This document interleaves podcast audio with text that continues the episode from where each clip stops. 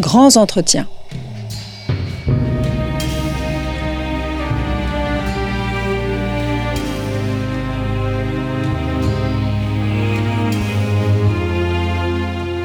On retrouve Christophe Digues. Chers auditeurs, bonjour, bonjour à toutes et à tous. Nous continuons notre série enregistrée au rendez-vous de l'histoire de Blois, édition 2022, une édition consacrée cette année à la mer. Alors j'ai reçu Claude Synthès afin, d'évoquer les voyages à l'époque antique. Je suis heureux de recevoir aujourd'hui Alexandre Jublin. Alexandre Jublin, bonjour. Bonjour. Merci d'avoir répondu à notre invitation. Vous êtes historien et enseignant, auteur d'une thèse sur l'abordage et le combat rapproché dans l'Atlantique du début de l'époque euh, moderne. Un ouvrage que j'ai pris beaucoup de plaisir à lire et je vous en remercie. Merci nous avons, nous allons voir le côté inédit euh, totalement du sujet, mais peut-être je voudrais d'abord briser une idée reçue. Euh, on a souvent l'image de cette époque comme une image dominée par la piraterie. Or, vous vous expliquez dès les premières lignes de votre ouvrage que la piraterie, au fond, reste un acte très marginal. Oui, tout à fait. C'est euh, bon, c'est le. Après, c'est quasiment anecdotique, mais c'est amusant. C'est enfin bon, ça a pris quoi, 10 ans pour ce livre, entre 5 ans, 4, 5 ans de thèse et puis autant euh, jusqu'à la publication. En 10 ans, je peux compter sur les doigts d'une main le nombre de personnes à qui j'ai expliqué ce que je faisais et qui m'ont pas répondu instantanément que je travaillais sur les pirates. Euh, parce que c'est le, le, mode, euh, disons, premier d'appréhension du fait maritime au début de l'époque moderne, la piraterie. Avec l'idée, bon, celles les pirates ont tout à fait colonisé l'imaginaire maritime et naval euh, de l'époque moderne pour des bonnes et des mauvaises raisons, mais ce qui m'intéresse, c'est que moi, des pirates, bon, j'en croise pas, ou plutôt, en fait, mon propos, c'est que ça veut, veut pas dire grand chose et que c'est pas un, concept, enfin, c'est pas un cadre d'appréhension très intéressant pour parler des combats et de la violence au début de l'époque moderne. Parce que la piraterie, c'est deux choses. C'est des faits de violence qui, eux, sont complètement généraux en mer. Enfin, il y a beaucoup de gens qui se battent et qui, se font, de la violence en, qui font de la violence en mer. Et ensuite, c'est une accusation euh, juridique, judiciaire, qui souvent se fait une fois qu'on est arrivé au port. Mais si on s'intéresse à ce qui se passe en mer, en fait, on est toujours un peu dans le flou sur ces questions-là. Et souvent, quand on parle de piraterie, en fait, c'est ça que je voulais, c'est là-dessus que je voulais attaquer. C'est on imagine euh, voilà, les frères de la côte, des, des Forbans qui sont en marge de toutes les nations, qui détroussent les navires qui passent à côté d'eux. Ce truc-là, vous pouvez chercher, vous, on le trouve jamais. Ça, ça, il, il, est nulle part. Les, ces sociétés qui seraient complètement marginales, de purs criminels, euh, qui détrousseraient tout, en fait, vous les trouvez pas vraiment. Vous pouvez les trouver un petit peu à Saint-Domingue au XVIIe siècle, etc. Mais fondamentalement, les pirates, les corsaires, etc. Mais il y a un flou sur les termes. Et il y a une raison pour laquelle il y a un flou sur les termes, parce qu'en fait, c'est très flou souvent, ils sont plus ou moins au service d'une nation, plus ou moins dirigés. Et souvent, ça se règle en fait une fois qu'ils sont revenus à terre. Enfin, le meilleur exemple de ça, c'est probablement Francis Drake. Francis Drake, donc le tour du monde en 1578-1580, il détrousse à peu près tout ce qu'il trouve sur son chemin, euh, notamment les ports et les navires espagnols qui s'attentaient pas du tout à le voir euh, dans, dans le Pacifique. Francis Drake, c'est quoi? C'est un pirate? C'est un corsaire? C'est un, une force légitime de, de, de la couronne d'Angleterre? Personne ne sait. C'est pas très clair pour lui. Pour les, pour les Espagnols, évidemment que c'est un pirate. Euh, mais pour les Anglais, c'est même assez flou parce que c'est d'ailleurs une des grandes raisons de la rupture entre l'Angleterre et l'Espagne, c'est que les Espagnols s'attendent à ce que quand ils rentrent en, en, Angleterre, eh ben la reine le confisque, le mette en prison et si possible leur livre. Et à la place de ça, euh, Elisabeth décide de l'anoblir, au, au contraire. Donc ce que je veux dire par là, c'est que la catégorie, bon, c'est tout à fait intéressant, la piraterie, les pirates, il y a des phénomènes de criminalité, il y a, de la flibuste, il y a des, boucaniers, il y a toutes sortes de choses dans les Antilles. Mais si vous voulez vous poser la question de la violence en mer et des combats en mer, en fait, les pirates en tant que tels, vous les retrouvez jamais. Hmm. Alors, pourquoi, euh, pourquoi l'Atlantique? Euh, Pourquoi vous avez décidé de s'intéresser à cet espace alors que vous auriez pu vous intéresser à, à la Méditerranée? On bascule, il y a une sorte de révolution géographique, euh, géopolitique. Il y a euh, je ne l'ai pas dit, je, je, pourrais vous appeler cher collègue, hein, parce que vous publiez euh, vous-même, vous éditez vous-même le Collimateur, qui est le premier podcast francophone sur les questions militaires et stratégiques, ainsi que Rétroviseur, qui est un podcast consacré, lui, aux articles de recherche euh, historique. Donc, je reviens à ma question, l'Atlantique, pourquoi l'Atlantique? Euh, Alors c'est très bien, je, suis très content qu'on s'appelle cher collègue, ça, ça, me fait très plaisir. Non, non, euh, bah, l'Atlantique, bon, d'une part, il fallait pas s'étendre démesurément, mais surtout, il y a une grande différence dans les manières de se battre entre l'Atlantique et la Méditerranée, c'est qu'en Méditerranée, il y a beaucoup de galères. Donc des galères, c'est des navires qui sont bas sur l'eau, qui sont extrêmement maniables, avec beaucoup de main d'œuvre, avec beaucoup de chiurmes, c'est-à-dire de, gens qui sont plus ou moins réduits en esclavage pour euh, ramer. Et en fait, ça fait, c'est juste que ça fait des combats très différents. C'est-à-dire quand moi, ce qui m'intéresse, c'est la partie nautique. Enfin, c'est vraiment la partie euh, de, quasiment voile, quoi. Euh, il y a, il y a un vrai, une vraie dimension nautique et maritime dans le combat en Atlantique parce que des galères, il y en a très peu. C'est essentiellement des navires à haut bord. Et puis il y a tout un tas de raisons aussi dans la chronologie parce qu'on on l'a pas encore dit, mais moi ce qui m'intéresse c'est notamment l'incorporation progressive de l'artillerie au mmh. combat.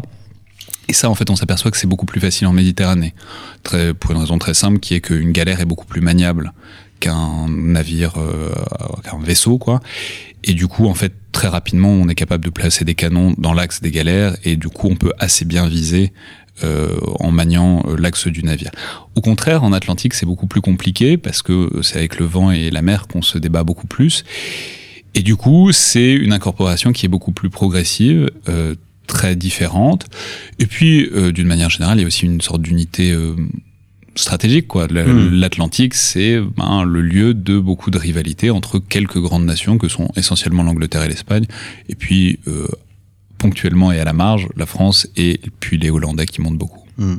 Alors, j'ai appris une chose que je ne savais absolument pas, mais au fond, ce, ce, ce livre hein, qui, euh, qui est le fruit de, de votre thèse, hein, euh, par le feu, par le fer et par le feu, combattre dans l'Atlantique 16e, 17e siècle, paru chez Passé Composé, euh, votre thèse, c'est un véritable défi euh, sur le plan des sources, parce que contrairement à l'idée que l'on peut en avoir, il y a très peu de choses, très peu de, de j'allais dire, de lieux uniques où on pourrait très facilement accéder aux sources là. Vous avez dû véritablement aller en Angleterre, aller en Espagne, voyager, euh, afin de mieux cerner un sujet. Et on peut dire que au début, au fond, euh, je ne sais pas si votre directeur de thèse vous a dit euh, on n'y croit pas, mais voilà, il y avait un, un, véritable défi à relever. Non, pas mon directeur de thèse, mais on me l'a beaucoup dit, on n'y croit pas. Enfin, souvent quand je présentais le, le, le projet, on me disait c'est pas possible, il n'y a pas les sources, y compris des, des historiens euh, très, enfin des, des, professeurs très très en vue en histoire maritime et navale.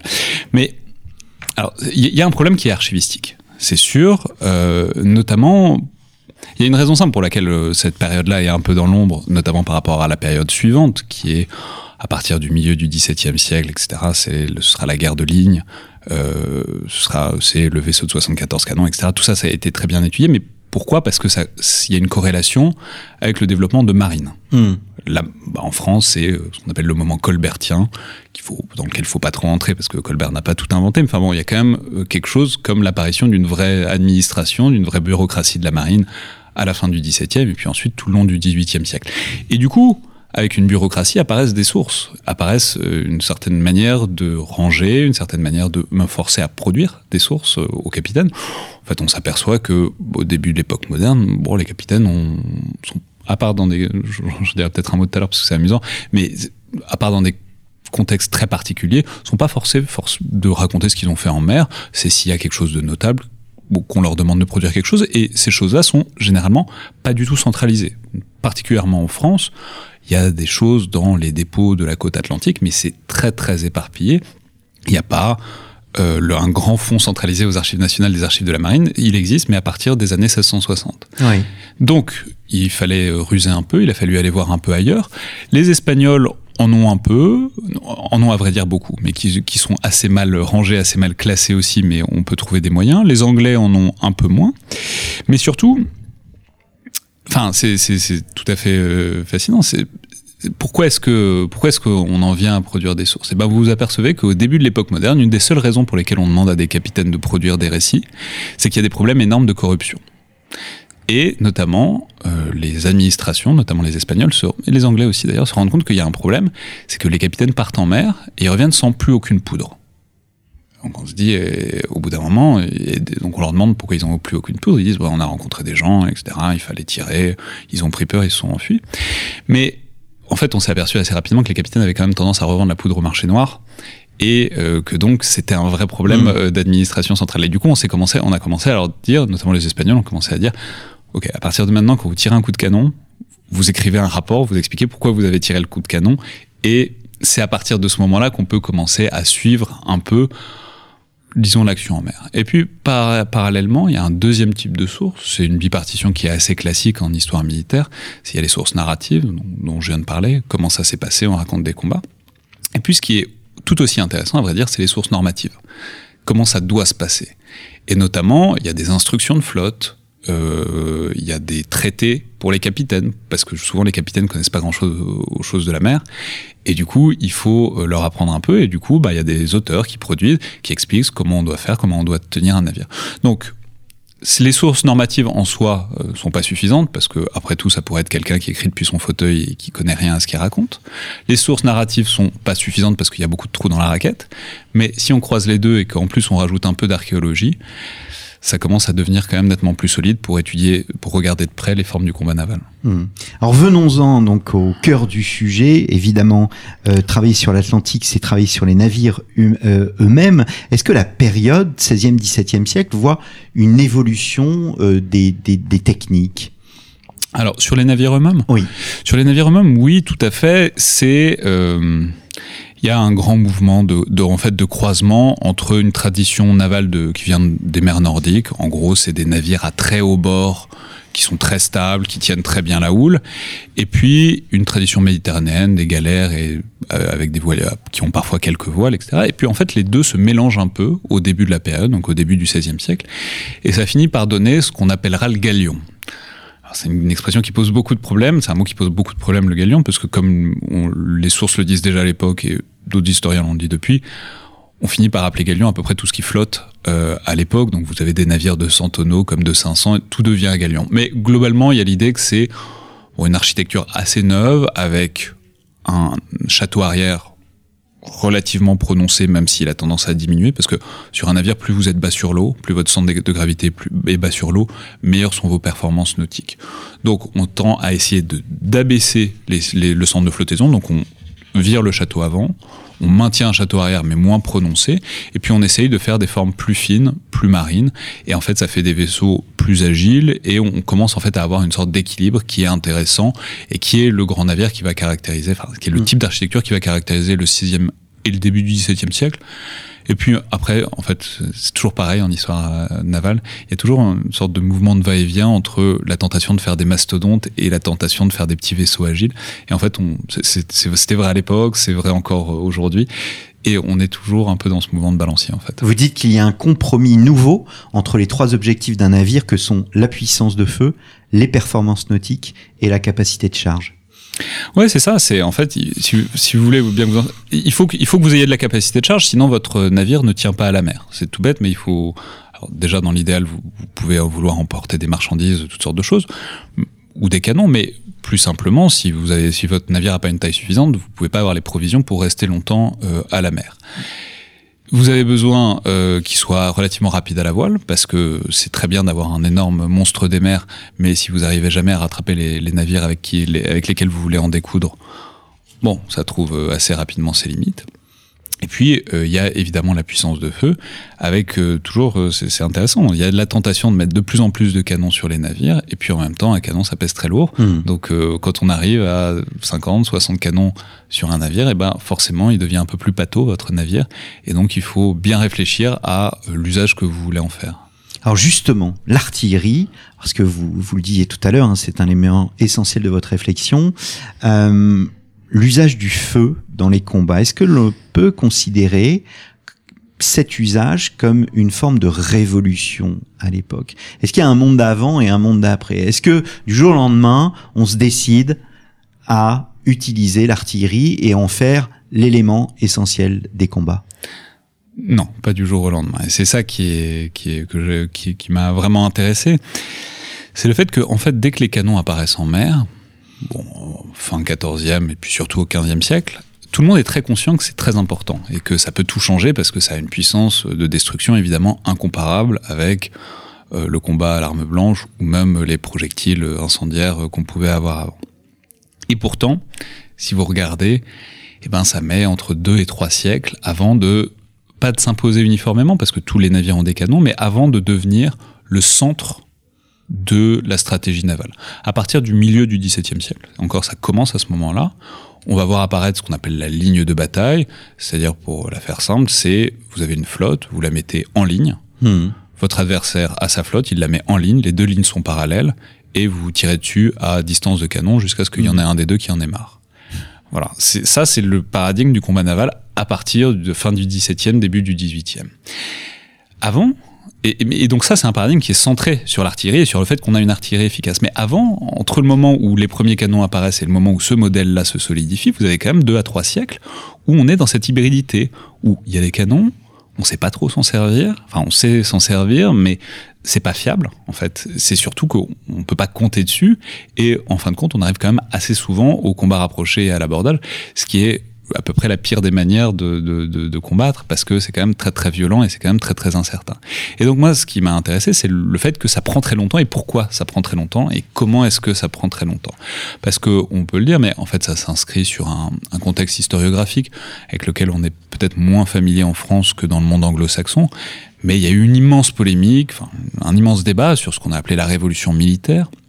C'est un, un ouvrage de Geoffrey Parker. Il reprend un vieux concept, mais euh, traduit en 93 en France, sur l'idée qu'il y aurait une révolution majeure au début de l'époque moderne, etc., et que tout basculerait euh, d'un coup et que ça expliquerait, je simplifie, mais la domination des Européens sur le monde à partir de l'époque moderne. Bah, ce qui est intéressant, c'est que ça a été des débats euh, homériques. Est-ce que c'est une révolution? Oui, non, peut-être. Où est-ce qu'elle se place? Quand est-ce qu'elle se place? Qui a eu, qui a fait la révolution? Qui ne l'a pas faite? Et en fait, ben cette révolution, enfin ça, ça c'est une expression qui est comme souvent, c'est un gros concept, donc ça crée le débat, c'est bien, mais ça fait écran euh, souvent, parce qu'une révolution qui dure deux siècles, eh ben c'est un peu douteux comme euh, comme expression. Enfin, on peut dire, euh, voilà, ce que je dis souvent, c'est on parle souvent d'une révolution néolithique qui a duré plusieurs euh, siècles aussi. Donc pourquoi pas si on y tient Mais dans le fond, il y a cette image dans la révolution, le fait que tout basculerait d'un coup. Ben non. Ce qu'on Mm. voit, c'est que ça met très très longtemps avant d'être incorporé, accepté et de devenir efficace. Alors vous montrez évidemment les évolutions techniques, vous décrivez, il y a beaucoup d'illustrations dans votre ouvrage, c'est une de ses qualités. Euh, il y a aussi euh, un changement anthropologique que vous décrivez dans le, dans finalement le, la, le- voilà, la façon d'appréhender les combats. On tue à distance. C'est la fin de l'esprit euh, chevaleresque au fond. Oui, oui, oui. Bah, c'est faux, oui. Après, euh, c'est le paradoxe. Le paradoxe, c'est que si vous regardez un abordage de près, il n'y a pas grand-chose de chevaleresque là-dedans. C'est, c'est très sale et c'est très, euh, c'est très violent et Mm. c'est très sombre et c'est très, enfin, vraiment. C'est, aussi une des raisons d'être de ce livre, c'est que il y a l'idée qu'il faut un peu déromantiser cette image-là Oui. et qu'un combat en mer, c'est quelque chose d'incroyablement sauvage. Mm. Euh, mais c'est vrai. Et On va y revenir. Hein. Ouais, Mm. beaucoup de gens le disent. euh, Enfin, Cervantes dit dans le Don Quichotte que euh, voilà la- l'artillerie c'est une invention maudite et que ça a tout changé, ça a tout détruit. C'est un thème qui est un peu battu et rebattu. Hein, l'artillerie comme fin de la chevalerie. C'est pas totalement faux, Mm. euh, mais c'est évidemment un peu simple pour expliquer. Il y a plein de facteurs qui expliquent la, la fin de- du modèle chevaleresque. Mais en tout cas, il est certain qu'il y a un changement anthropologique bon, dans le fait que on combat à distance et que c'est un feu un peu imprévisible, euh, invisible. Et voilà, on est foudroyé d'un coup par un canon qui est capable de tirer de loin. C'est pas exactement la même chose que de voir euh, l'adversaire dans le blanc des yeux et euh, que de se faire étriper à coups de lance ou à coups de, hache. Alors c'est ce qu'il y a au-delà de des aspects techniques que vous développez et que vous présentez, c'est ce qu'il y a de fascinant dans votre ouvrage, c'est-à-dire qu'on a, on est sur le pont véritablement à côté de ces hommes et on sent la sueur, le sang, la peur, euh, la folie, l'ivresse. Euh, voilà, par le fer et par le feu, euh, vraiment c'est un titre bien choisi. Alors justement les hommes, j'ai appris dans votre ouvrage qu'il fallait absolument distinguer le capitaine du maître de navire. Les deux rôles sont totalement différents. Ouais, ça c'est vraiment très intéressant parce que c'est le fait que vous voyez, c'est la vieille expression euh, seul maître à bord après Dieu euh, pour désigner le capitaine, dont personne ne sait vraiment d'où elle vient. C'est intéressant parce que si vous regardez vraiment euh, au ras du pont, donc euh, en vous demandant comment ça se passe sur un navire au quotidien, vous vous demandez qu'est-ce que fait un capitaine au quotidien dans un navire, vous apercevez qu'il fait rien. Il fait pas grand chose. Il, mais sauf pendant la bataille. Oui, alors sauf pendant la bataille, mais au quotidien, c'est mais parce qu'il y connaît rien. Hmm. Souvent, il n'est pas là pour ses qualités de marin. Alors, il peut avoir acquis des qualités de marin au fur et à mesure. Il est là parce qu'il a une dignité qui est compatible avec le commandement. Mais du coup, c'est pas lui qui décide euh, quand on vire de bord, qui doit faire quoi, euh, quel membre d'équipage fait bien son travail quel membre d'équipage le fait pas parce que s'il a pas de compétences tout à fait particulières. Et donc il y a un deuxième personnage qui vient se calquer, de, enfin se caler à côté, qui est le maître du navire, qui effectivement lui n'est pas du tout un noble, hein, et lui lui, il est là pour s'assurer que la cargaison est là, que le navire fonctionne bien, que tout fonctionne bien. Ça fait parfois des conflits euh, entre les deux, mais euh, le maître du navire est vraiment un personnage qui est attaché au navire, tant et si bien que on peut, je peux dire que par exemple Pierre Chaunieux, Pierre Huguet Chaunieux, dans sa vie et l'Atlantique, souvent pour identifier des navires, il, parce que les navires ça change de nom parfois, euh, il se fixe sur le nom du maître du navire mmh. parce que ça c'est le personnage central dans le navire. Et effectivement, le capitaine, là où ça change, c'est au moment de la bataille. Parce que là, il est, il est là quand même pour quelque chose. Il est là pour commander, et notamment commander au combat.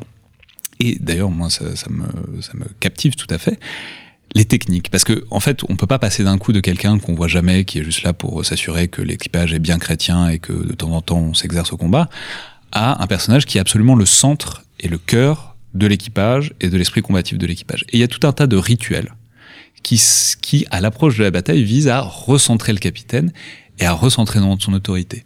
On n'a pas, enfin, je vais pas entrer dans le détail, mais il doit faire un discours, il doit donner à manger, à boire, il doit placer tout le monde. Quand je parlais d'ivresse tout à l'heure, c'est à dessein parce que l'ivresse provoque une sorte de voilà on n'hésite pas à aller au combat euh, euh, ou on hésite moins à aller au combat euh, avec euh, après un verre.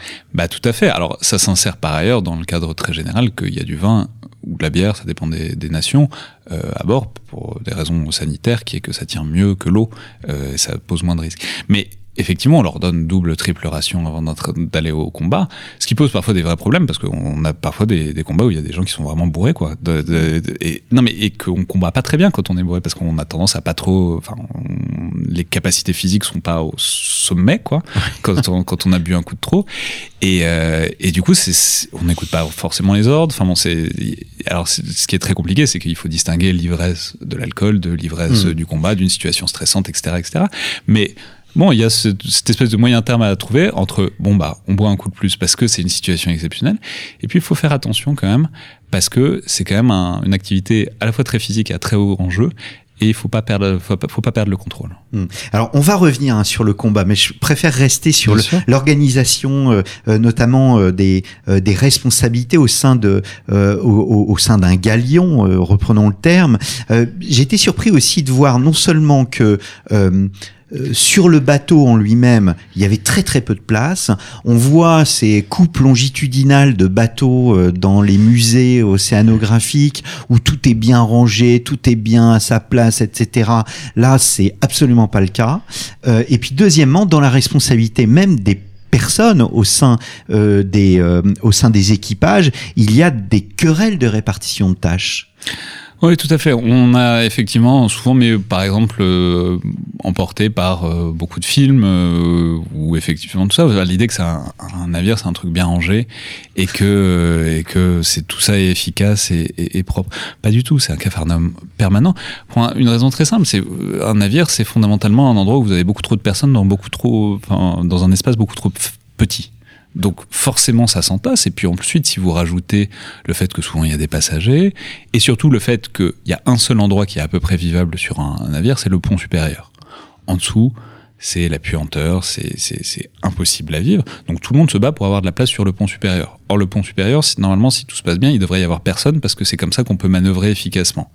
Donc, c'est une sorte de négociation permanente. Et sur les navires des flottes des Andes, la capitaine raconte, ils disent, ben voilà, il y a des poules, il y a des chèvres en permanence, on est obligé de slalomer. Il y a, dès qu'il y a un passager, il veut qu'on lui construise une cabine sur le, sur le pont supérieur. Et du coup, on est obligé de lui mettre autour des canons, ce qui fait que s'il y a quelqu'un qui arrive, ben, on est obligé de tout démonter en urgence parce que sinon on peut pas se battre. C'est vraiment il y a une lutte permanente pour l'espace euh, sur le navire. Et puis, euh, par ailleurs, effectivement, pense, mais ça va avec ce que je disais à l'instant sur le capitaine. Penser qu'il y a une chaîne hiérarchique claire, etc., et que tout se passe, mais pas du tout. Euh, prenons les navires espagnols, parce que eux, c'est particulièrement. Il y, a des soldats. Les Espagnols ont fait le choix de les Anglais assez rapidement vont vers on fait des marins qui peuvent se battre. Les Espagnols pendant très longtemps c'est il y a des marins qui manient les navires et puis on embarque des soldats. Ben, les soldats quand ils sont à bord ils ont tendance à pas obéir du tout. Et c'est un vrai problème parce qu'en plus en général ils ont un capitaine, un capitaine d'infanterie, donc il y a une double autorité et le capitaine du navire est en permanence en train d'essayer de se faire respecter. Parce qu'en plus, on peut le dire, mais en Espagne particulièrement, le prestige euh, des armées terrestres est infiniment supérieur à celui des, des, marins. Des marins. Donc, ils ont tendance à pas trop vouloir écouter. Et il y a plein de témoignages de gens qui disent, mais en fait, c'est problématique parce que dès qu'on part en mer et qu'on embarque vraiment des soldats, déjà, ils sont malades tout le temps en mer, ils ont le mal de mer, donc ça les met de mauvaise humeur. Et puis, ils sont violents, ils martyrisent, ils tapent sur les marins dès qu'ils ont l'occasion. Puis, en plusieurs semaines de mer, il y en a des occasions de taper sur les marins. Donc, en fait, c'est une sorte de, il y a les artilleurs aussi. Oui. Vous avez, voilà, avec la, avec l'apparition des canons, il faut bien des gens pour les manier. Donc on se met à former une nouvelle catégorie de personnes qui sont les artilleurs. Les artilleurs, c'est généralement des marins qui ont fait une formation, qui ont passé un diplôme. Bah ouais, sur les, sur les navires, les, capitaines qui disent, les artilleurs refusent de faire quoi que ce soit qui ne touche pas euh, au canon. Et on leur demande un service, ils refusent en permanence. Mmh. Donc en fait, on s'aperçoit qu'un navire, c'est un, un, bah, un lieu de vie, quoi. Mais du coup, c'est un lieu de conflit permanent et où l'autorité ou le commandement, en fait, est en permanence négocié à la faveur des situations et puis à la faveur des caractères puis à la faveur du talent aussi éventuellement des, euh, des gens qui sont là pour commander. Alors bon, j'ai vraiment énormément de questions, malheureusement trop de questions, et, et, et le temps court. Peut-être venons-en au combat. Vous montrez bien l'importance de la manœuvre. Alors c'est peut-être une la palissade, mais le le vous, vous dites dans votre livre, ce qui est fascinant dans les livres qui sont sortis par le passé, c'est qu'on ne prend pas en compte l'élément essentiel qui est le vent. Et le vent, tout, tout est dans le vent. Il, il, on ne peut pas agir sans le vent. Et donc là, en l'occurrence, dans votre ouvrage, vous décrivez l'importance de cette manœuvre avec le vent.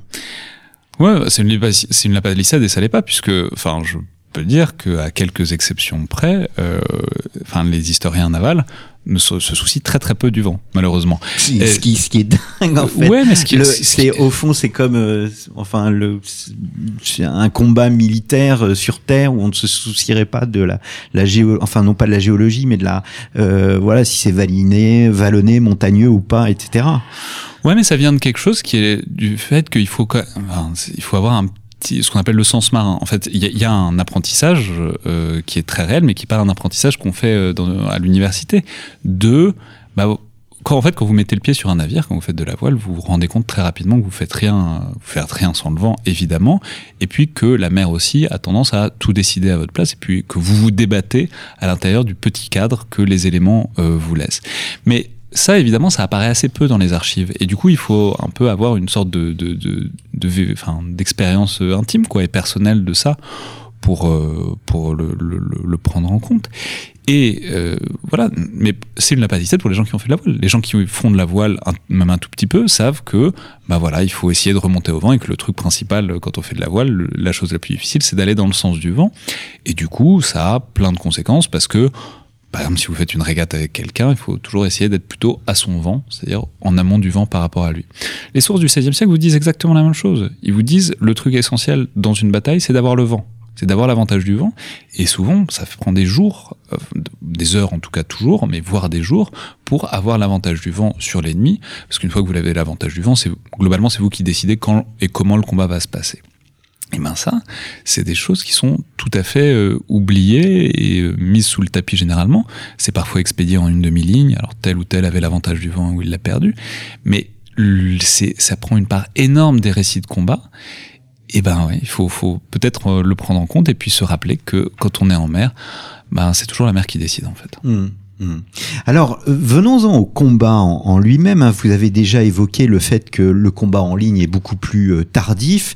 Il n'empêche, on essaie de tirer au canon, il y a une artillerie, mais le tir au canon, c'est la tâche euh, impossible. Et euh, ce qui a là aussi, vous rentrez vraiment dans les détails, vous dites que il faut six secondes entre la mise à feu et la sortie du boulet de la gueule du canon.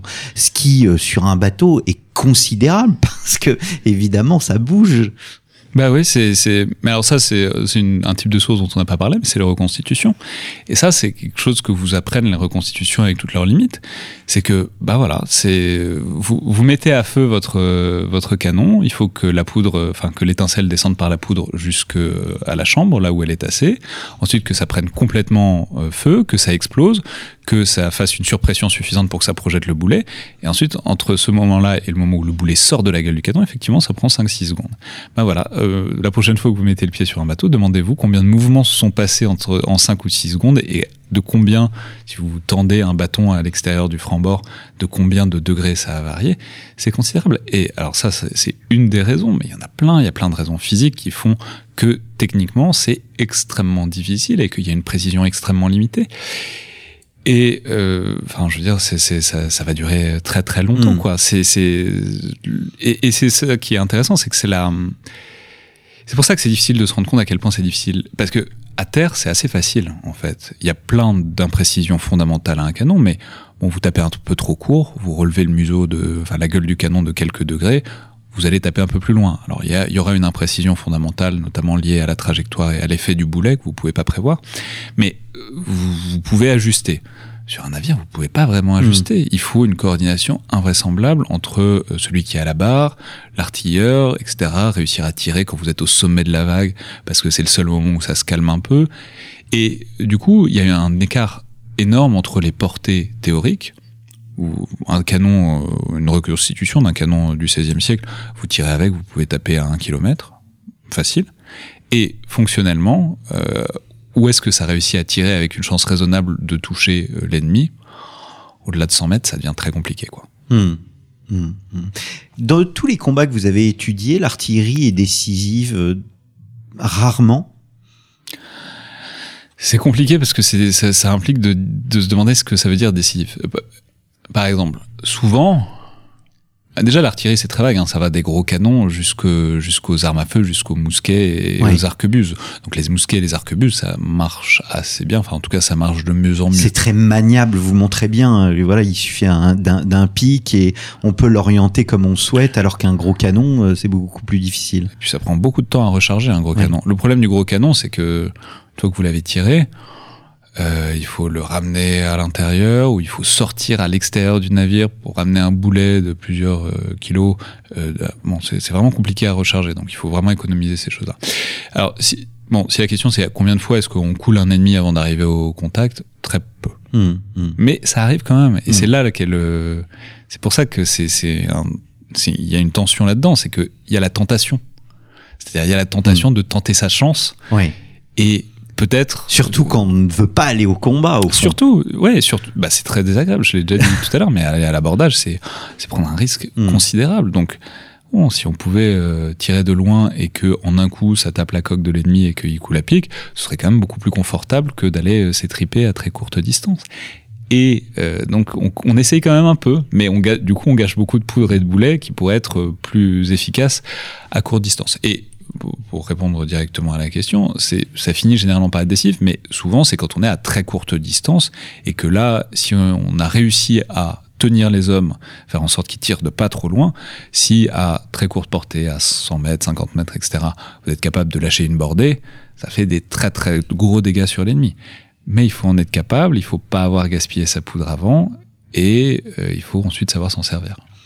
Le boulet peut ricocher. J'ai appris cela aussi dans votre ouvrage. J'ai trouvé ça incroyable. Vous avez deux dessins euh, où vous montrez euh, voilà un, un simple ricochet et puis un ricochet beaucoup plus beaucoup plus important. Enfin une série de ricochets.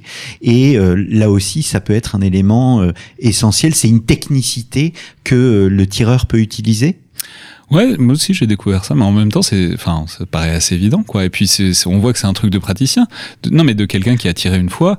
Et en fait, ce, que veut dire cet auteur-là, c'est qu'il vaut mieux tirer trop bas que trop haut, parce que si vous tirez trop haut, et ben, quand le boulet euh, tape dans l'eau, il a beaucoup d'angles, donc il va couler. Alors que si vous, si vous tirez avec un truc un peu rasant, effectivement, avec l'effet, ça va ricocher, ça peut arriver un peu plus loin que ce que vous auriez fait en tirant plus haut. Ouais, ça c'est, mais bon, et c'est la, c'est la beauté de, de ça, c'est que c'est, c'est des techniques, quoi. C'est des, des développements très pratiques et on est dans une phase où tout le monde essaye d'améliorer un peu euh, l'outil.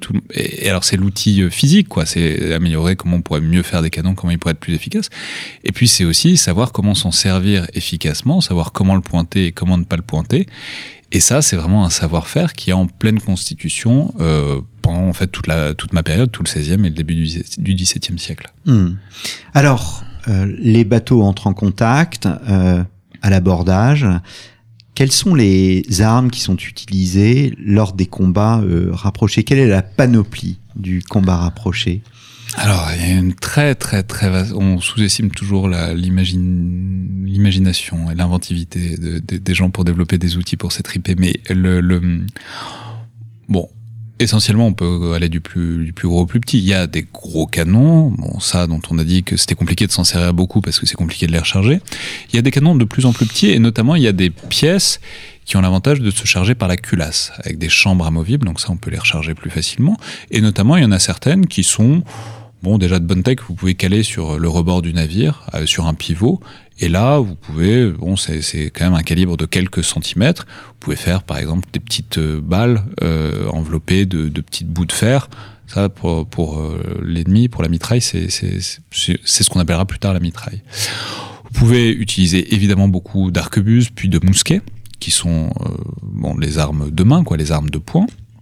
Et puis ensuite, on passe dans la panoplie. Alors il y a aussi des projectiles. Hein. On utilise encore pendant très longtemps les projectiles incendie, euh, incendiaires d'avant, c'est-à-dire euh, on avait des sortes de trucs à base d'huile de, lin, enfin de sul, enfin de bon des choses enflammables qu'on balançait sur euh, le navire ennemi avec de l'huile. Euh, et ça, de plus en plus, on ajoute un peu de poudre parce qu'on comprend que ça, ça, ça, a tendance à augmenter l'effet.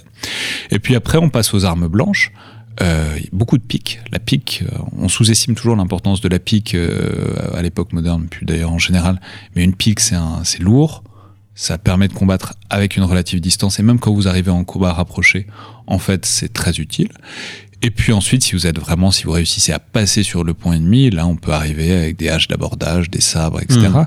Mais bon, c'est pas quand même le, le, plus fréquent. Le plus fréquent, c'est la panoplie des armes à feu et puis beaucoup les piques euh, et puis les armes, disons, un peu longues qui permettent de tenir l'ennemi à distance. Mmh. Alors il y a dans votre livre, euh, Alexandre Dublin, une, une découverte euh, d'un élément que je ne connaissais absolument pas, mais que peu d'historiens visiblement semblent connaître, qui s'appelle la jarreta, et qui pourtant constitue un élément essentiel du combat.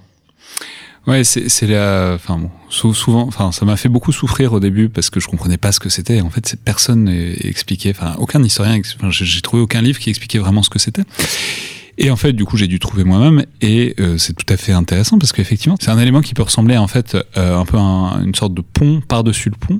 C'est-à-dire, c'est une sorte de, de, de, structure en toile, toile en filet, quoi, euh, qui permet. Alors, c'est un truc qui existe déjà en temps normal, qui permet la circulation notamment entre le château avant et le château arrière, puisque ce qu'on disait tout à l'heure, le pont est tellement encombré en temps normal que les marins, en fait, quand ils ont besoin de circuler, ils préfèrent pas avoir à slalomer entre les moutons et les poules, et donc ils mettent cette espèce de pont de filet au-dessus. Comme euh, un filet de catamaran au fond. Un peu comme un filet de catamaran. Mais plus élevé. Voilà, sauf mm. que là c'est en hauteur, un peu solidifié par euh, des traverses en bois parce que sinon on s'enfonce trop dans un filet, surtout à l'époque.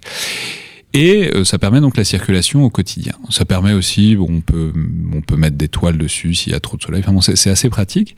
Et à l'approche du combat, ça devient quelque chose de tout à fait différent puisque on se met à le solidifier, on se met à mettre des chaînes en dessous euh, pour euh, rigidifier la structure. On accroche les chaînes au bord du navire et ça devient une sorte de dernière protection contre l'abordage ennemi. Ce qui fait que si quelqu'un saute sur le pont, par exemple euh, depuis euh, les vergues de son navire, quoi, de, depuis une position de hauteur, s'il saute sur le pont, il arrive sur la sur la jarreta et euh, et du coup, vous êtes en dessous, vous pouvez l'attendre. Et notamment, c'est bien euh, quand on a des pics, c'est bien. lui, il est dans une position, il essaye de la découper, il n'arrive pas à pénétrer sur le pont. Et vous, avec les pics, vous pouvez euh, essayer de le transpercer en contrebas.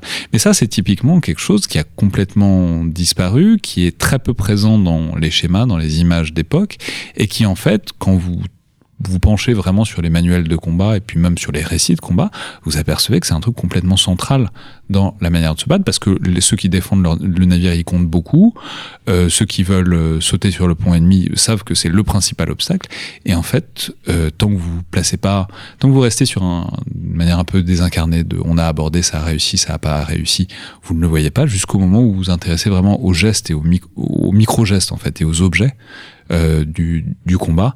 Et là, en fait, ça apparaît et d'un coup, ça devient un truc évident et à éclaircir. Mmh. Alors ce que j'ai trouvé intéressant aussi, c'est que euh, il y avait une véritable organisation du combat euh, et qu'il y avait même comme des troupes de réserve qui se mettaient un peu en retrait et qui sont prêtes à intervenir.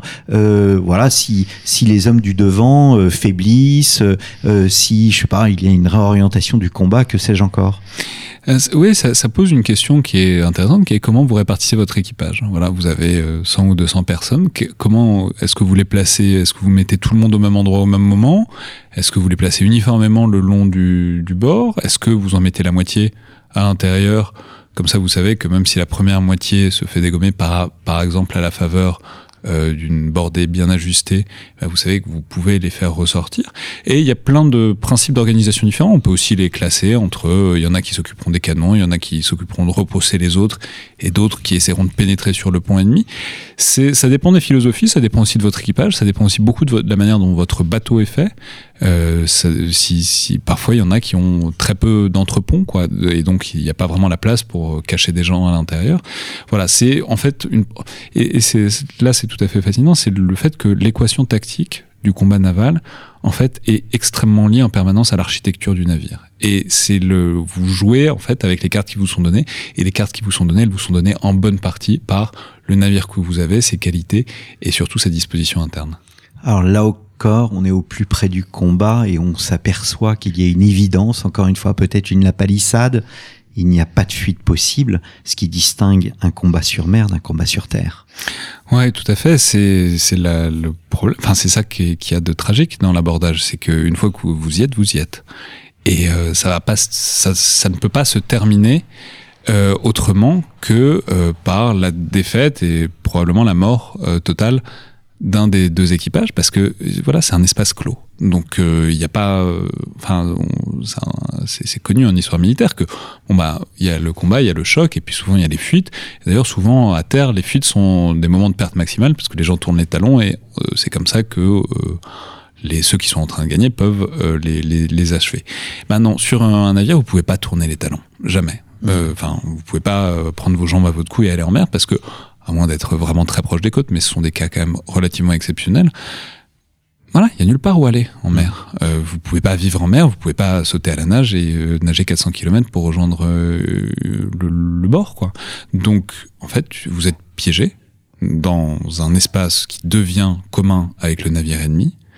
Vous pouvez reculer euh, tant qu'il y a de l'espace sur votre navire, mais vous pouvez pas vous échapper. Et mmh. du, Dès lors, ben, si, soit vous vous rendez, et la reddition, c'est un vrai problème parce que c'est très compliqué euh, l'arbitraire de, celui qui, enfin, l'arbitraire du vainqueur est très très fort.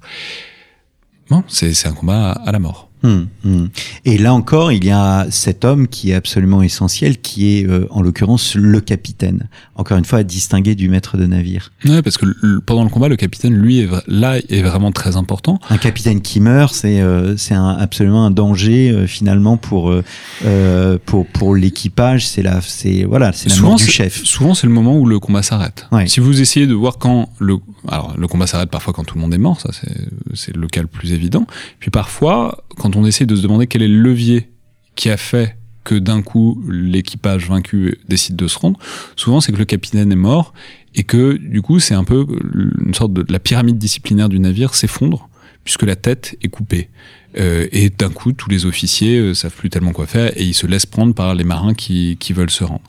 Mais le, le, rôle du capitaine est tout à fait central pendant le combat, avec toujours une question qui euh, moi me, me, passionne, qui est la question de qu'est-ce qu'il est censé faire, le capitaine. Mmh. Et c'est vrai euh, sur un navire, c'est vrai absolument partout euh, dans, en histoire militaire. Est-ce qu'il est censé être exemplaire? Est-ce qu'il est censé être le premier? Est-ce qu'il est censé mener ses hommes, en fait? Oui. Ou est-ce qu'il est censé les diriger? Mmh. Parce que si vous êtes le premier et que vous, vous impressionnez tout le monde par votre que vous galvanisez votre équipage, vous avez quand même de fortes chances de vous faire cartonner en premier. Et d'autant plus et par ailleurs, vous pouvez pas vraiment être très efficace parce que vous avez vraiment le nez dans l'action, donc vous vous pouvez pas vraiment euh, savoir où il y a besoin de diriger telle ou telle personne. En revanche, si vous êtes à l'arrière, eh ben là, vous pouvez avoir une sorte de vue d'ensemble du combat. Vous pouvez peut-être essayer de guider euh, vos, hommes, mais bon, euh, vous êtes quand même nettement moins exemplaire. Vous n'êtes pas là en permanence pour les encourager, pour les galvaniser. Et c'est vraiment une dialectique entre ces deux termes, diriger est menée, qui est en permanence en négociation chez tous les capitaines. Ils font un mélange de tout, et euh, c'est extrêmement compliqué parce que euh, un capitaine qui est trop loin euh, exalte peu ses hommes et du coup c'est un problème parce que ça risque de faire disparaître l'esprit combattant. Un capitaine qui est trop proche risque de mal diriger et surtout risque de mourir très vite. Combien de temps dure un combat? C'est dur, c'est dur à dire parce que c'est dur à quand est-ce que vous placez le début, quoi? Est-ce que c'est quand vous apercevez le navire ennemi Est-ce que c'est au premier coup de canon, même si euh, c'est des coups de canon qui sont bien trop loin et où tout le monde sait que ça va pas donner grand-chose? Est-ce que c'est quand vraiment vous donnez la première bordée? Bon, le point de départ est compliqué à placer, mais globalement, l'ordre de grandeur, c'est plusieurs heures. Voilà, c'est ça va rarement au-delà d'une demi-journée en fait. Et au contact, vraiment, c'est deux, trois. Les, les, les durées qu'on trouve, c'est 2, 3, 4, 5 heures. Quoi. Mmh, mmh. Alors, Alexandre euh, on arrive au terme de cette émission. Peut-être une dernière question.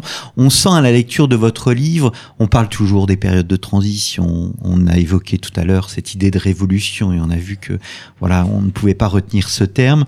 Au fond, vous, euh, on voit vraiment une époque qui tâtonne, une époque d'incertitude. Euh, cette époque donc qui caractérise euh, les combats de l'Atlantique des 16e et euh, 17e siècles. Ouais, c'est une, per... ouais, mais c'est, je pense que ça dit quelque chose de l'histoire des techniques euh, d'une manière générale, c'est qu'il faut se garder de la téléologie, quoi, de l'idée que, eh ben, le canon s'est évidemment imposé parce que c'est une technologie supérieure, et puisque c'est une technologie supérieure, ça s'impose euh, avec la clarté absolue d'une évidence totale. Non, en fait, on s'aperçoit que tout le monde sent à peu près dans quel sens ça va, et personne sait très bien comment y arriver. Et il y a, enfin, je veux dire, il y a plein de, c'est pas un mouvement linéaire. C'est dès le début du XVIe siècle, vous trouvez plein de combats qui se terminent à l'artillerie euh, par un coup de canon bien placé. Mm. Et encore très loin dans le XVIIe siècle, vous trouvez plein de combats qui, où des gens se, se, se, se combattent à l'artillerie pendant des heures et des heures, et ils n'y arrivent pas, ils sont obligés de se, de se rapprocher à, à, portée de main, littéralement, pour euh, pouvoir euh, pour pour pouvoir euh, trouver une décision. Donc c'est l'idée que ben, il n'y a pas de les évolutions techniques et spécialement socio-techniques comme euh, l'est l'histoire militaire. En fait, c'est pas que c'est pas que des techniques, c'est les techniques, leur acceptation, leur intégration, leur mise en œuvre, etc. C'est compliqué, ça dépend des praticiens et surtout, faut plus on regarde de près en vérité et moins on a de certitude sur euh, la manière dont ça s'est passé. De, vu de très loin, Bon, c'est très simple. Euh, au Moyen Âge, il n'y avait pas de canon, on combattait de près. À l'époque moderne, à partir du XVIIIe siècle, il y a des canons, on combat de loin. Et plus on met le nez dedans, et plus on s'aperçoit que, en fait, il y a euh, une variété infinie qui correspond à la variété infinie des personnes, des outils, des navires et de la manière dont on sait s'en servir. Eh bien, merci beaucoup, Alexandre Jublin. Euh, par le fer et par le feu, le titre euh, de votre ouvrage Combattre dans l'Atlantique au XVIe, XVIIe siècle, un ouvrage paru chez Passé Composé et coédité avec le ministère des Armées. Je vous ai appelé cher collègue tout à l'heure parce que vous êtes aussi l'éditeur du Collimateur, le producteur du Collimateur, qui est le premier podcast francophone sur les questions militaires et stratégiques, ainsi que du podcast Rétroviseur, consacré, lui, aux articles de recherche historique. Je vous rappelle, chers auditeurs, que ce podcast vous est offert par la rédaction d'Histoire et Civilisation avec le soutien de l'association Storia Voce. Vous pouvez toujours d'ailleurs soutenir notre, notre association. pardon. N'hésitez pas à faire un don en cliquant sur le lien en haut de la page d'accueil de notre site storiavoce.com contre un don, eh bien vous euh, recevrez un livre de votre choix ou bien même un abonnement à Histoire et Civilisation. Merci beaucoup Alexandre. Merci beaucoup Merci, merci chers auditeurs et on se retrouve très bientôt donc pour un nouvel épisode de nos grands entretiens.